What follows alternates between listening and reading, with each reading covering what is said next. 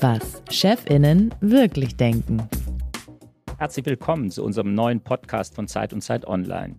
Was Chefinnen wirklich denken, heißt der Podcast und wir sprechen darin mit Vorgesetzten über Themen, die sie sonst nur ihrem Coach anvertrauen. Rechts von mir sitzt Leonie Seifert. Sie ist stellvertretende Chefredakteurin von Zeit Online. Und die Stimme, die Sie da am Anfang gehört haben, das ist die Stimme von Moritz Müller-Wirth, dem stellvertretenden Chefredakteur der Zeit. Wie Sie schon an unseren Titeln hören, wir sind Chefs, aber wir haben auch welche. Und darüber wollen wir auch reden. Unsere Gästin heute ist Janina Kugel. Hallo. Sie war bis 2020 im Vorstand von Siemens und da als Personalchefin für 370, 380.000 Mitarbeiterinnen und Mitarbeiter zuständig.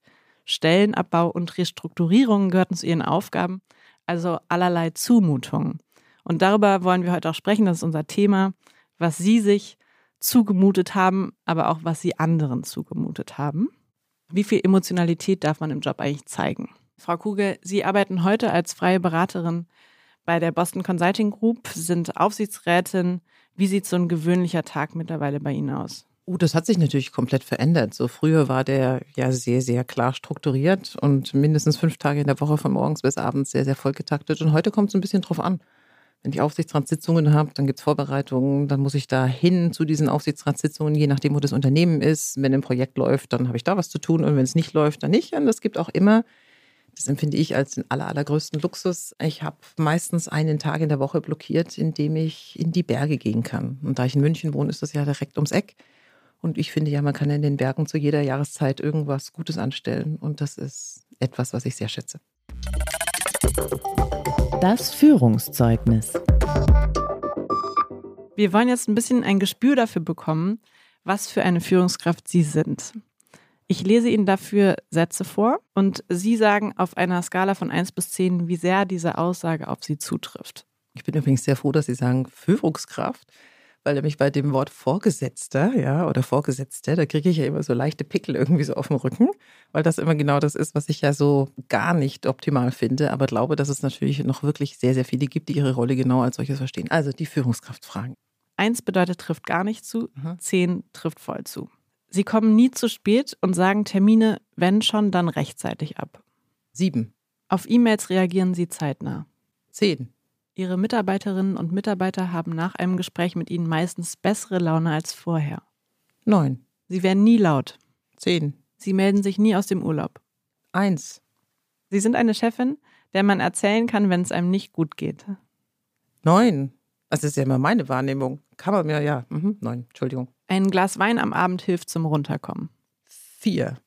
Manchmal liegen Sie wach und denken an die Arbeit. Eins. Na, zwei. In der Rückschau haben sie privat auf einige Dinge verzichtet, die nicht mehr nachzuholen Zehn. sind. Schon schade, so wenig Zeit für Familie und Freunde zu haben. Fünf. Vorstandsgehälter sind Schmerzensgeld. Acht. Das Führungszeugnis. Ja, jetzt haben wir einen gewissen Eindruck von dem auf der ganz spielerischen Art, wie Sie als Führungskraft sind oder waren in diesem Fall. Wir sollten übrigens sagen, wir sind hier in Berlin im Studio der Pool Artists. Also das ist einer der Tage, in denen Sie nicht in München sind, sondern eben hier in Berlin und dankenswerterweise hier ins Studio gekommen sind. Wir wollen, Leonie hat es schon gesagt, im ersten Teil ein bisschen über die Zumutungen sprechen, die Sie selbst in Ihrem Berufsleben zu bewältigen hatten und im zweiten Teil dann über die Perspektive der Mitarbeitenden reden, mit denen Sie sozusagen ja in vielfacher Form in Kontakt waren. Frau Kugel, als wir das erste Mal uns gehört haben, um darüber zu sprechen, ob Sie vielleicht in diesem Podcast auftreten wollen, waren keine drei, vier Minuten gegangen, da fiel der bemerkenswerte Satz, ich habe mir das Weinen abgewöhnt. Wann, bei welcher Gelegenheit und warum eigentlich? Also da war ich noch sehr jung, so in meinen ersten zwei Berufsjahren, so ganz genau weiß ich das ehrlich gesagt auch nicht mehr. Vielleicht jetzt mal angefangen, ich glaube, jeder von uns hat ja natürlich seine Momente, in denen er oder sie aus irgendeinem ganz bestimmten Grund, wo einem wirklich zu heulen zumute ist. Und ich meine das jetzt nicht, wenn man jetzt wirklich tief traurig ist, zu Hause ist wegen irgendeiner Sache, sondern weil irgendwas passiert. Und ich bin so als Kind immer eine gewesen, ich konnte Ungerechtigkeiten nie ausstehen. Und zwar unabhängig davon, ob das jetzt mir gegenüber war oder aber jetzt auch zum Beispiel so eine typische Situation, irgendjemand wird in der Klasse von der Lehrkraft irgendwie nicht so behandelt, wie es irgendwie fair ist oder wird zu Unrecht verdächtigt. Dann hat mich das immer schon maßlos geärgert und so als junges Kind, so in der Grundschule, habe ich dann auch vor Wut geheult. Ja, also das kenne ich jetzt natürlich nur aus den Erzählungen.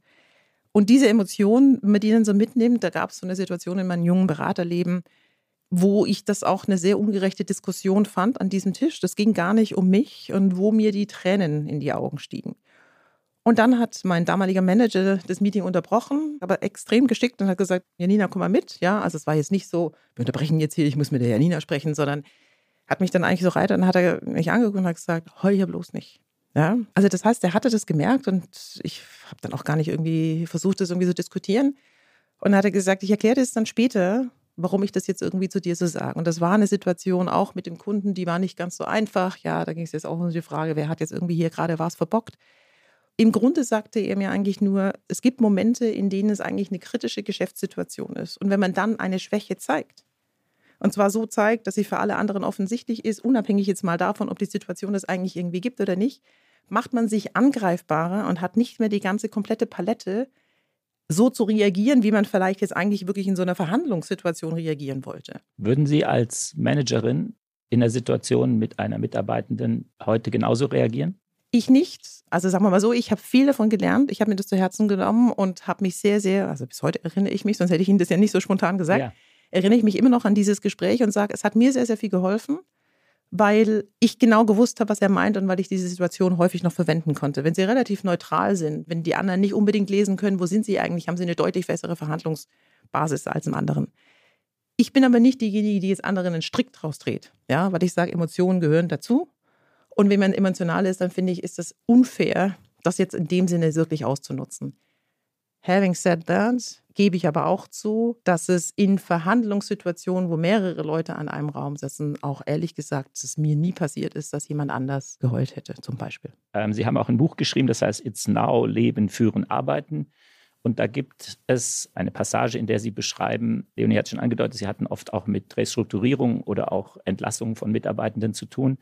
Da gibt es Situationen, in denen die Leute geschrien haben, geweint, manche sind verstummt. Und sie sagten dann, in 99 Prozent der Fälle hätten die sich aber wieder beruhigt. Meine Frage wäre, was ist mit dem einen Prozent? Wie haben Sie da reagiert? Also mir persönlich ist es nie passiert, dass jemand jetzt irgendwie handgreiflich oder sowas geworden wäre. Oder so ausgerastet ist, dass das manchmal so diese typischen Hollywood-Filme, ja, dann kommt Security und schafft die Leute raus. Also habe nie von irgendwelchen Kollegen gehört, dass das irgendwie so passiert ist in diesem einen Prozent ist es dann nicht mehr möglich, dieses Gespräch fortzusetzen. Ja, also wenn Sie jemandem so etwas erzählen, dann dürfen Sie natürlich, Sie haben das natürlich schon lange durchdacht, ja, Sie haben ja das, sich auf das Gespräch vorbereitet, im besten Falle. Sie haben die Entscheidung schon lange getroffen und so weiter. Die Person, die es dann erfährt, erfährt es in diesem Moment zum ersten Mal. Da können Sie nicht davon ausgehen, dass sie sofort auf eine konstruktive Ebene kommt und sagt, oh ja, ich habe es erfahren, ihr wollt mich nicht mehr haben oder ihr schmeißt mich jetzt hier raus oder wie auch immer. Und jetzt reden wir mal über die Kondition sondern sie können eigentlich in dem allerersten Gespräch im Grunde erstmal sagen, sind die Fakten verstanden und so weiter und so fort. Unter uns Personaler, Personalerinnen sagen wir, wenn sie solche Gespräche führen, unabhängig jetzt übrigens, welche Rechtssituation es da ist, also sprich, ob sie jetzt in einem Land sind wie der Schweiz oder den USA, wo sie Leute wirklich feuern können, oder in einem Land sind wie Deutschland, wo es natürlich Mitbestimmung gibt und sie nur sagen können, wir müssen uns in irgendeiner Weise einigen. Sie brauchen drei bis fünf Gespräche im Durchschnitt. Und dann gibt es Fälle, da brauchen sie auch mal 15 Gespräche. Und es gibt auch Fälle, da ist das erste Gespräch die Vermittlung der Tatsache und das zweite Gespräch ist die Unterschrift. Wenn Sie von diesen Gesprächen jetzt reden, und wir wollen ja über auch Emotionen reden und wir haben da auch uns vorhin auch schon drüber ausgetauscht und reden da vielleicht nachher auch selbst nochmal drüber. Ist es nicht doch so, dass wenn Leute diese Emotionen zeigen und authentisch zeigen, dass das möglicherweise, ich sage jetzt mal etwas klischeehafterweise, dann die Höhe der Abfindung auch mit beeinflusst? Nein. Überhaupt nicht. Nein. Sind Sie ganz cool? Sie müssen das ja, das klingt jetzt irgendwie so komisch, wenn ich das sage, aber das hat ja arbeitsrechtliche Konsequenzen. Sie können ja nicht dem einen Menschen mehr geben, weil der ein bisschen emotionaler auf der Klaviatur spielt als der andere. Gut, aber es gibt ja ein bisschen Spielraum, Es gibt oder? immer einen Spielraum und der Spielraum liegt aber immer an der Person. Aber der Spielraum ist auch manchmal, will jemand mehr Zeit. Also das heißt, ja, dass man sagt, mehr Garden Leave, also bis jemand gehen muss. Also wie lange ist jemand noch auf der Payroll? Wie lang sind die Kündigungsfristen? Sowas können Sie machen. Jemand anders sagt, ich will eine höhere Abfindung. Jemand anders sagt, ich will lieber ein Jobcoaching. Das sind Varianzen, die Sie haben können. Aber ansonsten müssen sie sich an ihre Regeln halten, die sie in ihrem Unternehmen letztendlich haben oder die dem Arbeitsrecht irgendwie entsprechen. Weil wenn sie einmal anfangen, mehr zu geben, naja, dann sagt der Nächste, pass auf, dem hast du oder der hast du mehr gegeben und dann kommen sie ja ins Uferlose. Das hat damit nichts zu tun und dann kommt das Nächste.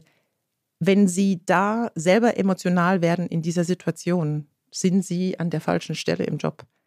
Das ist wie, wenn Sie Arzt oder Ärztin sind, müssen Sie in bestimmten Notfallsituationen, dürfen Sie jetzt auch nicht irgendwie emotional sagen, oh Gott, Hilfe, was passiert denn hier, sondern Sie müssen da irgendwie eigentlich auch ganz klar, ich will nicht sagen cool, aber sehr sachlich irgendwie draufschauen. Und ich glaube, das ist etwas, das muss man ja auch nochmal so sagen, sowas lernt man ja auch. Man so brutal, das klingt, sowas lernt man. Man lernt fast alles im Leben. Und wenn Sie es zum ersten Mal tun, ist es schwierig. Und Sie haben vorher wahnsinnig Angst davor und spielen diese Situation wahrscheinlich x-mal durch. Und wenn Sie es zum tausendsten Mal machen, wissen Sie das. Man lernt es, aber verarbeitet man es auch? Nimmt man es mit nach Hause? Selten. Aber auch das ist ja wahrscheinlich am Anfang anders, oder? Also erinnern Sie sich noch an Ihre Anfänge als Führungskraft? Und eben haben Sie gesagt, Sie liegen nicht nachts wach und denken an die Arbeit. War das immer so? Ja, das war meistens so. Und es ist natürlich ganz krass so geworden, als ich Mutter wurde, weil da war ich immer so müde, dass ich eigentlich immer geschlafen habe. Ja, ich habe Zwillinge, also zwei kleine Kinder und arbeiten. Da sind sie eigentlich im Prinzip im dauermüde Zustand. Und das hält sich ja auch viele Jahre. Erinnere ich mich zum Beispiel an mein aller, allererstes Gespräch, wo ich einer Person sagen musste, dass sie gehen muss? Ja, erinnere ich mich. Das ist viele Jahre her und ich könnte heute wahrscheinlich noch sehr, sehr viel davon mitspielen.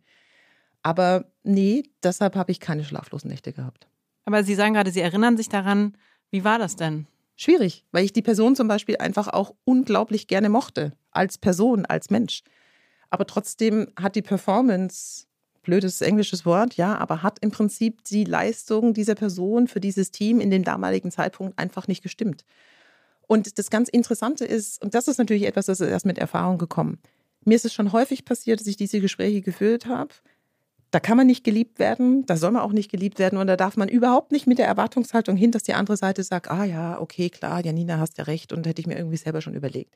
Das Interessante ist, dass aber manchmal die Menschen ein Jahr später kommen oder ein halbes Jahr später und sagen, es war eigentlich gut. Ihr habt mir als Unternehmen dadurch letztendlich irgendwie einen dritten Schubs in eine andere Richtung gegeben, weil in so einer Situation, wenn man die Komfortzone, die eigene irgendwie verlassen muss, dann fängt man ja vielleicht auch nochmal an, darüber zu reflektieren, Stimmt da was davon, was die mir gesagt haben? Stimmt das nicht? Und das sind jetzt natürlich komplett andere Gespräche, wenn Sie jetzt auf Individualebene sprechen, als wenn Sie sagen, wir machen einen Standort zu und x 100 Leute sind betroffen. Das ist natürlich eine komplett andere Situation.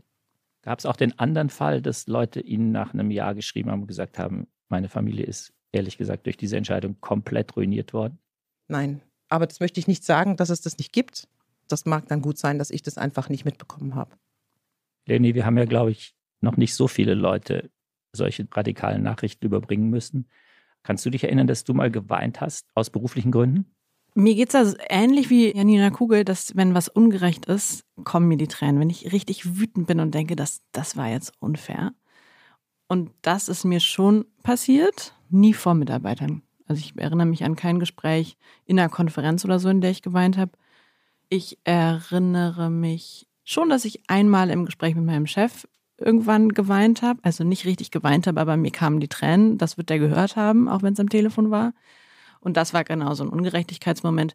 Und dann dachte ich auch, war das jetzt unprofessionell, dass meine Stimme gebebt hat und ich dachte so, nee, und das kann der auch an dem Moment wissen, dass hier ein genau. Punkt für mich erreicht ist, an dem es nicht weitergeht und so will ich halt nicht arbeiten. Ich glaube, es ging auch um diese politischen Dinge drumherum. Nee, und du, Moritz?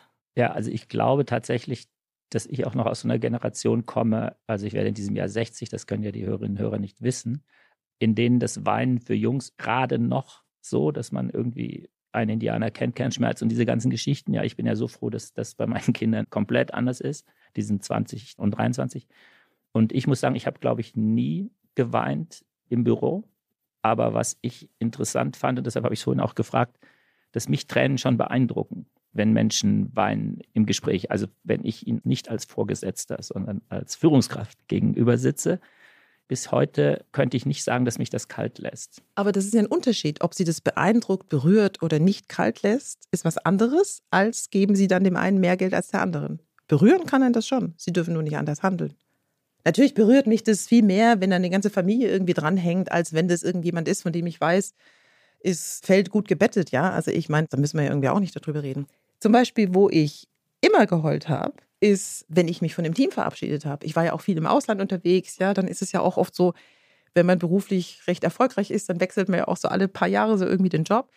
Und wenn man sich von Menschen verabschiedet, von dem Team verabschiedet und insbesondere, wenn sie vielleicht dann auch sich physisch noch verändern, ja, also das heißt von einem Land ins andere ziehen, dann wissen sie auch, wir sehen uns jetzt erstmal nicht mehr oder nie wieder. Ja, ist ja was anderes, als wenn sie von einem Flur in den nächsten oder sowas gehen.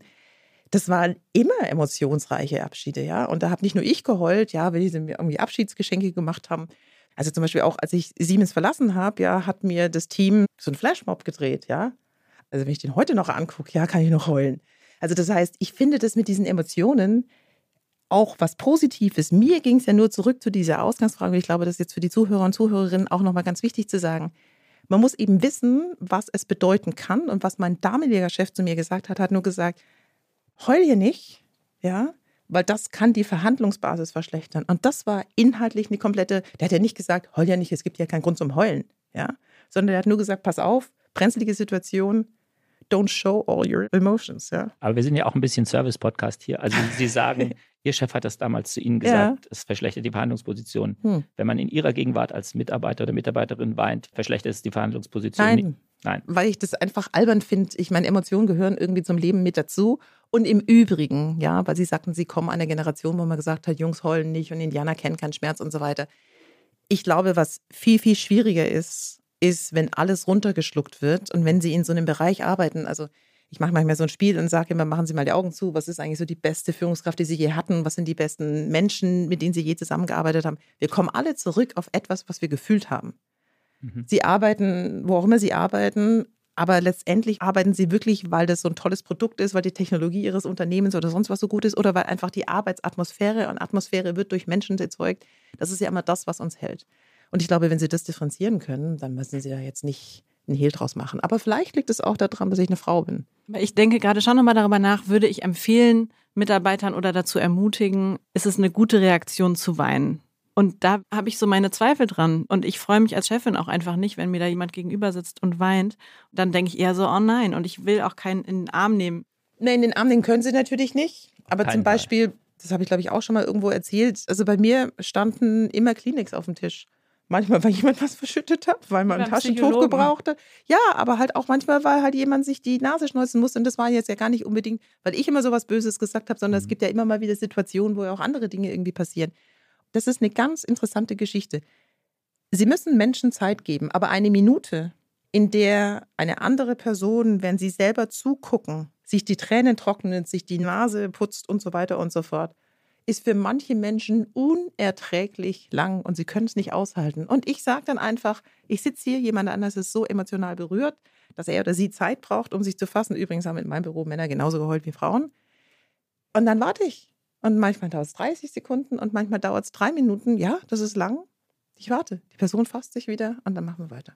Würden Sie denn trotzdem sagen, eine Mitarbeiterin oder ein Mitarbeiter, der auf eine schlechte Nachricht von Ihnen ganz gefasst und cool reagiert. Ist Ihnen das lieber als Chefin? Nee, also wenn es eine Nachricht ist, die unvorhergesehen kommt. Also nur noch mal ganz kurz, ja, es geht ja schon um viel mehr Gespräche als immer nur um die Frage von potenziellen Entlassungen, ja. ja. Cool bedeutet doch eigentlich nur, für den anderen sind die Emotionen nicht erkenntlich. Sie wissen ja nicht, was in diesem Kopf abgeht. In einem Verhandlungsraum ist es mir viel lieber, und ehrlich gesagt investiere ich maximal viel Zeit da drin, die anderen zu verstehen, zu verstehen, was ist deren rote Linie, was wollen die, was wollen die eigentlich nicht. Das ist zu Beginn fast 50, 60 Prozent der Zeit, den anderen zu verstehen, anstatt über die Sache tatsächlich zu reden und zu diskutieren. Weil wenn sie wissen, wo ist die Zone für den anderen, dann können sie da viel besser rangehen. Sie haben vorhin gesagt, dass Sie das gelernt haben. Verhandeln? Ja, auch diese Gespräche führen. Ja? ja. Also es gibt ja ein Lernen durch Erfahrung. Ja. Also jedes Gespräch, das man mehr geführt hat, ist ein Learning. Aber gibt es auch Tricks? Ja, es gibt Trainings. Gibt es Tricks? So eine Sache, wo Sie sich erinnern, oh, das hat mir ein Coach gesagt, das habe ich gelernt und seit, wenn ich es anwende, geht es einfach besser. Was einer meiner Coaches mal zu mir gesagt hat, in so einer Situation, da war ich schon recht weit in meiner Karriere, als ich mich sehr geärgert habe über das Verhalten von Peers da hat er zu mir gesagt, okay, Janina, also es entspricht nicht deiner Wertvorstellung, das so oder so zu machen. Ist es illegal, was die machen? Und dann habe ich gesagt, nein. Widerstößt es euren Business Conduct Guidelines? Business Conduct Guidelines sind die Regeln eines Unternehmens, die dann irgendwie auch so gesetzt werden. Dann sage ich nein. Und dann hat er mich angeguckt und hat gesagt, und wer bist du, jetzt zu entscheiden, dass du beurteilst, dass das Verhalten der anderen nicht akzeptabel ist? Oh, da war ich so wütend, als er mir das so gesagt hat. Ja, aber ich habe mir so gedacht, das geht ja nicht. Und dann hat er gesagt, nee, pass auf. ich verstehe dich vielleicht sogar in dieser Situation, aber die Frage, was ist eine Wertvorstellung, was sind für wen welche Grenzen, was ist richtig, was ist falsch, sind für unterschiedliche Menschen sehr, sehr unterschiedlich auch definiert. Das liegt an vielen, wo wir herkommen, was wir erfahren haben, was wir für Persönlichkeiten sind. Und da musst du einfach frei werden, für dich im Kopf zu sagen, das ist aber so unfair, so ungerecht, der oder die ist ja so blöd. Das war zum Beispiel etwas mit einem sehr, sehr, sehr einfachen Satz, wo ihm einfach nur gesagt hat, wer bist du zu entscheiden, ob das andere jetzt besser oder schlechter ist oder deine Entscheidung wertvoller ist dass ich mir gedacht, er hat ja recht. Hat mich das geärgert natürlich schon total. Aber das gab viele Momente, in denen ich einfach dann meine bestimmte Emotionsstufe für mich persönlich irgendwie verlassen habe, dass ich mir gedacht habe, würde ich nie im Leben so tun. Und manchmal habe ich dann schon so gedacht, haha, Karma, irgendwann wird es schon mal wieder zurückkommen. Du wirst schon sehen, ja. So mit so einer kleinen, erhofften Schadenfreude dann auch noch dabei. Aber es hilft enorm, wenn man eigentlich versteht, dass die eigene Wertelogik nicht die Wertelogik von anderen sein muss. Sind Sie jemand, der anderen es dann heimzahlt? Nein, das tue ich nicht. Es gibt Leute, die haben sich so übel verhalten oder mir so viel Schlechtes angetan, meine Bewertung. Und dann finde ich das irgendwie so kolossal. Dann so ein halbes Jahr später kommen sie und sagen, ah, Janina, dieses und jenes, wo ich mir so denke, du, ah, ja, du glaubst jetzt allen Ernstes, du kannst jetzt kommen und so tun, als ob nie irgendwie was gewesen wäre, als ob du nicht mir oder meinem Team oder was auch immer irgendwie Messer in den Rücken geworfen hast, ja, so dass es wirklich unglaublich war. Und da sage ich immer so, ah, ja, wie schön, dich zu sehen und helfe natürlich überhaupt nicht. Fand ich bemerkenswert, diese Stelle in dem Buch, weil es eigentlich, wenn man es ein bisschen extrapoliert, ein bisschen Verlust von Selbstkontrolle ist, oder? Wenn es Sinn machen würde, dem zu helfen, wäre es ja eigentlich auch okay, dem zu helfen. Aber ich fand es sehr sympathisch, muss ich sagen. Sie verhalten sich, wie sie sich verhalten. Dann werden sie von manchen dafür gemocht und manche finden das super und andere finden das total bescheuert. Ich glaube, die ehrliche Antwort ist, ich habe mir darüber dann irgendwann keine Gedanken mehr gemacht. Und ich glaube, das ist sehr, sehr wichtig, dass sie immer Menschen um sich herum haben, die sich trauen, ihnen zu sagen, was Sache ist. Die ihnen sagen, ey, Janina, das war jetzt wirklich unmöglich, das geht ja irgendwie sowas gar nicht. Das dürfen sie nie verlieren. Also ich glaube, das ist eine ganz wichtige Reflexion, die sie brauchen, Menschen, die gerade raus zu ihnen sind. Da würde ich für mich wirklich sagen, die hatte ich immer. Und die anderen, ob die mich dann mochten oder nicht. Wie viel Selbstreflexion ist zu viel? Wenn sie ständig an sich selber zweifeln. Das ist zu viel Energie, die sie irgendwie fressen. Sie müssen sich, glaube ich, schon reflektieren, wenn sie sich weiter verändern wollen und überhaupt, wenn sie eigentlich auch aus Fehlern lernen wollen, beziehungsweise wenn sie Dinge verbessern wollen. Aber so diese Menschen, die ständig mit sich selber so hart ins Gericht gehen, ich meine, keiner von uns ist perfekt. Ich finde, das ist nämlich auch so ein Schritt hin zu mehr Härte, wenn man aufhört, Gespräch mit Mitarbeitern abends nochmal sich durch den Kopf gehen zu lassen und nochmal zu überlegen, was habe ich da ausgelöst? Habe ich das jetzt richtig gesagt? War das zu hart? Ich hatte irgendwann so den Moment erreicht, dass ich das nicht mehr gemacht habe. Und ich glaube, das ist aber hin, hin zu mehr Härte ein Schritt. Aber ist das gut? Ich glaube, es ist für mein Seelenheil auf jeden Fall gut. So kann ich dann auch besser schlafen. Es ist auch so, wie Janina Kuh gesagt, man braucht halt noch die Leute, die einem ab und an das Hinweise wichtig, geben. Ja. Dich zum Beispiel. Wir geben uns solche Hinweise. Aber was passiert ist, ist passiert. Das ist so ein Learning meiner letzten Führungsjahre. Also da haben Sie wahrscheinlich vollkommen recht. Da denke ich schon lange nicht mehr so darüber nach. Ja, ist ja zwischen uns auch ein Altersunterschied. Also ich glaube schon, dass das einfach auch eine Erfahrung mit sich bringt, im Positiven wie im Negativen. Aber ich bin eher dazu auch übergegangen zu sagen, wenn ich am nächsten Tag irgendwas bereue, ja, oder meinetwegen auch in der Stunde danach, dann geht man wieder hinter der Person und sagt, du, es tut mir leid, ja, oder hätte ich das irgendwie anders sagen müssen. Und häufig ist es ja das, was man sich dann selber irgendwie in den Kopf macht und sagt, oh Gott, habe ich da irgendwie was Falsches gesagt oder sonst irgendwie sowas, dann hat die Person das gar nicht unbedingt so wahrgenommen und vice versa. Und deshalb glaube ich, für mich ist das wichtigste Element, haben Sie ein Klima in Ihrem Team, in dem man sich die Dinge sagen kann. Und es muss ja nicht unbedingt immer im Moment sein, das kann ja auch relativ zeitnah danach sein.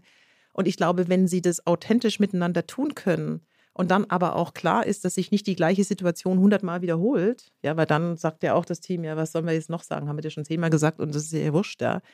Dann glaube ich, reicht es. Und dann müssen sie auch nicht ständig über sich selber nachdenken. Sie sagen, Sie sind ein Person. Das ist ja auch eine Charakterfrage, wie man ans Leben geht, wie man an den Job geht, wie man an diese großen Herausforderungen geht. Und diese Härte bringen Sie irgendwie schon immer mit. Aber wie sie sich als Führungskraft dahin entwickelt haben, heute mit Anfang 50 da zu stehen und zu sagen, nee, alles hat irgendwie immer ein positives Ende, das weiß ich noch nicht, wie das geklappt hat.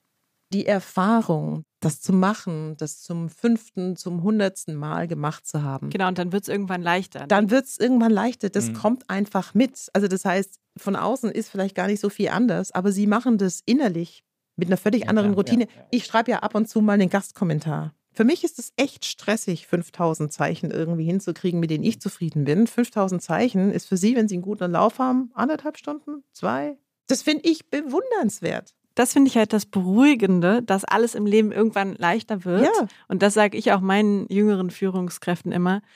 Ihr macht es jetzt super und wenn es euch total emotional anfasst, ich verstehe es, aber wisst ihr was, es wird einfacher. Und wenn es nicht einfacher wird, dann kommt halt auch die Frage, vielleicht ist das ja eine Antwort auf Ihre noch offenen Punkte. Dann ist es vielleicht auch eine Entscheidung, das ist nicht mein Weg. Ja. Wenn das Sie drei Jahre später noch so viel Schmerzen kostet oder Energie kostet oder Ihnen so wenig Spaß macht, dann ist es nichts für Sie. Den Mut dann zu haben und zu sagen, ich habe es versucht, aber ich habe überhaupt keine Lust, Menschen zu führen. Ich habe gar keinen Bock, mich mit denen auseinanderzusetzen und zuzuhören und Feedback zu geben und Feedback zu bekommen und das Team irgendwie, ich will lieber hier mein eigenes Ding machen. Dann ist nur eine Sache sehr, sehr relevant und das ist, sich umzuentscheiden und zu sagen, ich gehe den Schritt wieder raus aus dieser Führungsrolle. Und für viele ist das, glaube ich, ein schwieriger Schritt, weil oft ja Führungspositionen auch mit mehr Geld, mit mehr Status, Glamour, mit mehr Status, Macht, ja. mit mehr Glamour, mit was der Teufel was irgendwie verbunden ist. Und das ist, glaube ich, wichtig, auf sich selber dann zu hören und zu sagen, kann ich das? Lohnt sich dieses ganze, deshalb auch diese Frage mit diesem Verzicht, das ist ja immer ein Abwägen. Ja, das habe ich so gesagt, das zwingt einen ja keinen. Ja. Und ich glaube, das ist das, was ihnen im Alter, Gott, jetzt höre ich mich schon so dramatisch an wie eine 88-Jährige, ja. Aber ich glaube, das wird einfach in zunehmendem Alter besser. Ich kann auch zum Beispiel heute sagen, wenn jemand sagt, war cool, können Sie sich vorstellen, mit uns irgendwie zusammenzuarbeiten, dann kann ich heute relativ sagen, das hätte ich mit 30 nicht so gekonnt. Ganz ehrlich, wenn das nicht die Rahmenbedingungen sind, nee, da werdet ihr nicht glücklich dabei, da werde ich nicht glücklich dabei. Das können wir hier und sofort in irgendeiner Weise Mhm. lassen. Aber das müssen sie halt selber auch erstmal für sich wissen.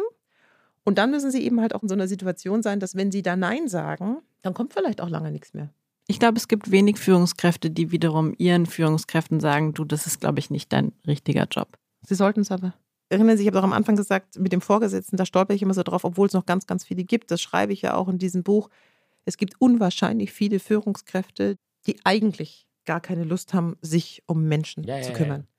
Aber in dem Begriff steckt ja schon drin, dass wenn du verantwortlich bist für ein Team, wenn du verantwortlich bist für Menschen, ist der Anteil, an dem du sachlich, fachlich arbeitest, im zunehmenden Verantwortungsbereich wird es immer weniger. Wir haben ja eben schon geredet, wie Mitarbeitende auf schlechte Botschaften reagieren können. Nämlich, ja, okay, sie können Emotionen zeigen, sie können auch ruhig mal weinen. Und man muss nicht immer gelassen und cool sein, wenn man es innen drin nicht ist. Mich interessiert aber noch was anderes, wie man als Mitarbeiterin am besten mit Ihnen als Chefin ins Gespräch kommt. Wie kommt das bei Ihnen als Chefin an, wenn Leute in Bewerbungsgesprächen, Mitarbeitergesprächen so viel preisgeben, von Druck sprechen? Würden Sie dazu ermutigen oder würden Sie sagen, es kommt schon besser an, nicht alles zu kommunizieren? Also ich sitze jetzt hier und denke mir, ah, interessant. Das ist mir ehrlich gesagt wirklich noch nie passiert, dass ich so das Gefühl hatte, dass mir irgendjemand, egal in welchem Teil, irgendwas erzählt hat, was da absolut nicht reingehört hat. Hat mich mal mehr, mal weniger interessiert, das mag schon sein, aber das ist ja jetzt auch nicht die Frage der Bewertung. Vielleicht liegt es auch daran, dass ich jetzt 53 bin und dann irgendwie jetzt auch nicht mehr zu den Allerjüngsten irgendwie gehöre. Ich finde schon, dass es eine Distanz zwischen dem Privaten und dem Beruflichen geben kann. Man hat ja immer Kollegen, Kolleginnen, mit denen man vielleicht auch meinetwegen befreundet ist, ja. Dann gibt es aber dann eine andere Ebene. Und ich glaube, dass das auch manchmal hilfreich ist. Kann man, wie bei dem Spiel eben, auch manchmal sagen, ich habe zu Hause gerade jemanden, der sehr krank ist oder habe einen persönlichen Verlust gehabt und bin deshalb vielleicht nicht so ganz bei der Sache oder halt irgendwie abgelenkt, dann finde ich, ist das eine sehr wichtige Information und übrigens auch total nachvollziehbar. Ich würde das tatsächlich ein bisschen komisch finden und vor allem würde ich es tatsächlich, glaube ich, nicht relevant für ein berufliches Gespräch finden. Dahinter steht ja was anderes. Dahinter steht ja, Ich, ich, ich. nee, ich glaube, eine junge Generation, die einfach mehr vom Arbeitgeber einfordert und viel Verständnis für private Situationen einfordert. Ich höre das immer mehr, aber trotzdem bleibt es irgendwie dabei. Das liegt aber wahrscheinlich einfach daran, dass die Einstellungsgespräche, die ich in den letzten 15 Jahren geführt habe, einfach nicht mehr mit Menschen dieser Altersgruppe waren. Das, ist, Mhm. das liegt einfach Und vor Frage Corona, muss man sagen. Ne? Sie haben vor Und vor Corona, Corona. aufgehört. Ich glaube, eines ist immer vollkommen klar. Es muss ein Geben und ein Nehmen sein. Also diejenigen, die nur kommen und von ihrem Arbeitgeber fordern, aber nicht bereit sind zu leisten, ist schwierig. Zu fordern, bevor man geleistet hat, ist auch nicht immer einfach. Aber zu sagen, was die eigenen persönlichen Grenzen sind oder eben Erwartungsreifen, ist sicherlich hilfreich in dieser Frage, das ist mir sehr wichtig, das sind die Rahmenbedingungen, die ich habe. Wenn das für Sie nicht in Ordnung ist, dann wird das kein gutes Arbeitsverhältnis, dann finde ich das wieder sehr, sehr legitim. Ich würde an diesen Stellen einfach nur mal sagen, zu sagen, lass uns das ausprobieren. Es gibt ja auch sowas wie Probezeit, wenn es jetzt zum Beispiel um so ein Bewerbungsgespräch geht und dann halt einfach nur sagen, das passt und das passt nicht. Aber grundsätzlich glaube ich auch, weil jetzt gehe ich mal kurz mit diesen Gesprächsthemen weg, wenn Sie eine neue Führungskraft bekommen oder als Führungskraft ein neues Team bekommen, dann gibt es ja immer diese Anlaufphase, in der Sie wissen müssen, wer arbeitet wie, was kann ich von dem einen erwarten, wer liefert immer pünktlich, wer liefert immer zu spät, wer liefert auf einer hohen Qualität in Ihrer Wahrnehmung, bei welchen nicht. Und wenn dieses Verhältnis im Einschwingen ist, dann glaube ich, brauchen Sie immer deutlich mehr Interaktion miteinander und viel, viel mehr Gespräche. Und wenn das dann läuft, dann ist es so. Vertrauen, ohne das geht's nicht. Ich vertraue aber natürlich denjenigen, die liefern und ihren Teil der Abmachung erfüllen, mehr als denjenigen, die es nicht erfüllen. Freiräume habe ich schon lange vor Covid, weil ich flexibles Arbeiten schon lange predige und übrigens mein alter Arbeitgeber auch schon ewig lang irgendwie gemacht hat. Das kann nur dann funktionieren, wenn auch die Ergebnisse gebracht werden. Und wenn sie nicht kommen, das muss man schon auch sagen, diejenigen, die die Ergebnisse nicht liefern, liefern sie meistens auch nicht, wenn sie im Büro sitzen, als wenn sie im Homeoffice oder was der Teufel wo sitzen. Und wenn nicht, muss es Gespräche geben, was auch die Erwartungshaltung ist. Aber ich höre das zunehmend, dass immer mehr diese Gespräche kommen. Ganz ehrlich, es trifft jetzt ein bisschen ab. Aber wir sind auf der makroökonomischen Ebene mit dem Thema, dass wir ein Demografieproblem jetzt schon haben und wenn die Babyboomer in Rente gehen, das noch viel gravierender wird. Wir haben nicht nur einen Fachkräftemangel, sondern wir haben einen Arbeitskräftemangel. Sage ich auch zu einer gewissen Generation, bitte auch bedenken, dass es in dieser Welt auch noch viele Menschen gibt, die bereit sind zu leisten. Und zu verzichten. Und zu verzichten. Und dann muss man auch sagen, wenn eine Stelle Vollzeit ausgeschrieben ist, dann kann man vielleicht auch sagen, ich würde gern nur 80 Prozent arbeiten. Aber dann zu kommen und zu sagen, ich will nur 40 Prozent arbeiten, dann würde ich einfach auch nur sagen, haben Sie eigentlich nicht gelesen, wen wir eigentlich suchen? Sie selbst sagen, wer Karriere machen will, der, der muss verzichten. Ja. Sie selbst haben auch ziemlich viel verzichtet. Haben Sie das Gefühl, Sie können nachholen, was Sie verpasst haben? Manches ja, manches nein. Aber das mit dem Verzichten, ich erinnere mich an die Frage aus der ersten Spielreihe und ich glaube, ich habe irgendwie so fünf, sechs oder sowas geantwortet. Das ist ja eine bewusste Entscheidung. Es hat mich ja keiner gezwungen, karrieremäßig ambitioniert zu sein. Es hat mich ja keiner gezwungen, Mutter zu werden. Es hat mich ja keiner gezwungen, voll berufstätig und Mutter sein zu wollen. Das habe ich mir ja selber ausgesucht. Und ich meine, der Tag hat 24 Stunden und dass das irgendwelche Konsequenzen mit sich bringen würde auf allen Seiten, ehrlich gesagt, so schwer ist es nicht, sich das auszumalen. Das heißt, wenn ich verzichtet habe, habe ich mich schon manchmal geärgert, wenn Leute erzählt haben, sie waren im Kino da habe ich mir gedacht, ja, Wahnsinn wäre ich auch mal gern gewesen. Ich war irgendwie eine Zeit nur im Kinderfilmkino, wo meine Kinder mir heute noch erzählen, bei welchem Film ich mal eingeschlafen bin, ja. Also das ist natürlich irgendwie sowas, aber jetzt mal ganz ehrlich, es gibt andere Probleme im Leben. Habe ich verzichtet? Ja. Fand ich es schlimm? Meistens nicht. Aber Sie haben eben gesagt, Frau Kugel, es zwingt einem niemand Karriere mhm. zu machen. Es hat Sie niemand gezwungen, Mutter zu sein. Aber ich werde jetzt mal ein bisschen polemisch. Es zwingt Sie ja auch niemand im Nachhinein zu sagen, ehrlich gesagt, der Verzicht war obwohl mich niemand gezwungen hat, an der einen oder anderen Stelle auch zu hoch, der Preis. Er war hoch, zu hoch, weiß ich gar nicht. Nee, das zwingt mich niemand. Warum ich das sage, ist, weil viele von außen Menschen, die in Führungspositionen sind, die denken immer, das ist so ein Glamour-Leben. Vielleicht ist es bei Politiker, Politikerinnen so ein bisschen anders, weil dann immer alle auf die irgendwie eindreschen, teilweise auch extrem ungerechtfertigt, ja, und vieles in der Öffentlichkeit ausgetragen wird.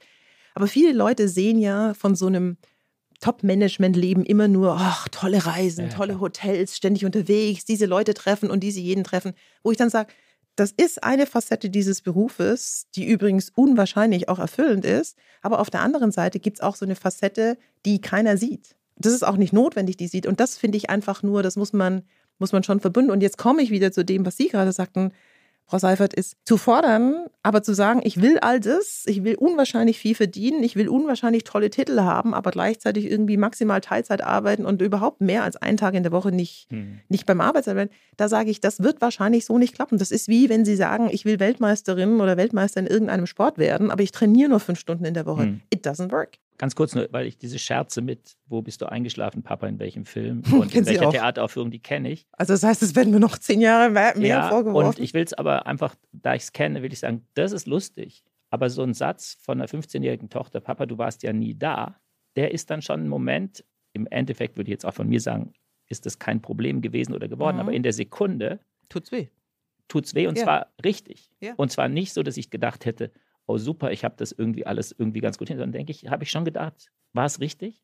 Das ist richtig. Und das ist ja, wenn Sie so wollen, in Verzicht auf der anderen Seite. Und vielleicht auch etwas, wo man dann sich sagt, hätte ich das anders irgendwie hinkriegen können, hätte ich das noch schaffen können und hätte ich es nicht schaffen können, hätte, hätte und so weiter.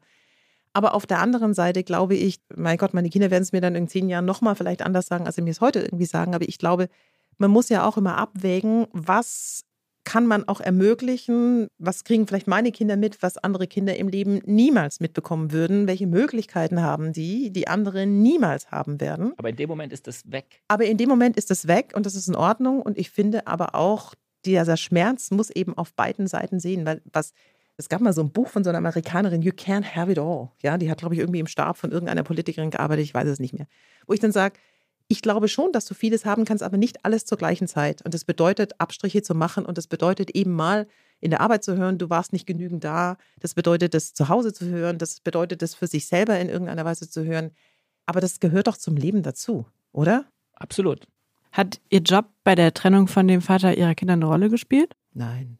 Naja, weil da kann man es eben nicht nachholen. Also mit den Kindern kann man viel nachholen. So eine Ehe ist halt dann vorbei. Das stimmt. Aber soll ich Ihnen mal was sagen? Das ist mal eine lustige Anekdote. Es gab mal so ein Fireside-Chat mit jungen Nachwuchsfrauen. Ich weiß wirklich gar nicht mehr, ob das damals Siemensianerinnen waren oder andere. Und dann ging es eben auch sowas und dann sagte jemand bla bla bla und ihr Mann hat natürlich gesagt, ich bin geschieden. Und dann hat jemand so aufgesäuft, so, ach Gott sei Dank, wenigstens das. ja, und dann hat der ganze Raum, wir haben total gelacht und ich fand das auch irgendwie so sehr amüsant, ja, aber das war dann irgendwie so ungefähr, ah, wenigstens etwas, wo ihr Leben nicht perfekt ist, ja. Das war eine sehr, sehr lustige Situation, also ja. Moritz, würdest du sagen, du versuchst das gerade nachzuholen, Zeit mit deinen Kindern, die du nicht hattest in deinen Heavy-Pendelzeiten? Ja, es gibt, glaube ich, eine große Schnittmenge, auch diese Frage, was man dann den Kindern auch ermöglichen kann und so weiter. Wobei diese Jobs, das muss man jetzt ja auch mal transparent haben, es haben äh, wirklich nichts miteinander zu tun. Also ich glaube, ich hatte noch nie eine 80-Stunden-Woche. Also das ist einfach nochmal eine andere Dimension. Das ist tatsächlich, muss man, glaube ich, einmal sagen. Aber das Pendeln, also ich bin Berlin-Hamburg gependelt zu den Zeiten, als meine beiden Kinder wahnsinnig anstrengend und ich rate auch jedem, der mir im Bewerbungsgespräch sagt, ich pendle, sage ich, sehr übergriffiger Hinweis. Ich weiß, von was ich spreche. Machen Sie es mhm. besser, bitte nicht. Mhm. Ja.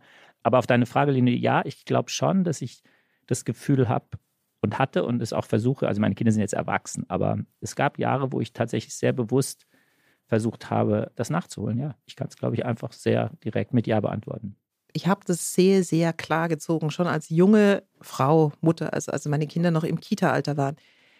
Mein Ex-Mann ist Unternehmensberater. Der war von Montag bis Donnerstagabend sowieso nie da. Also das heißt, das ist ja dann auch so eine Dynamik. Da war ich auch da schon, wenn Sie so wollen, im Organisatorischen irgendwie alleinerziehend.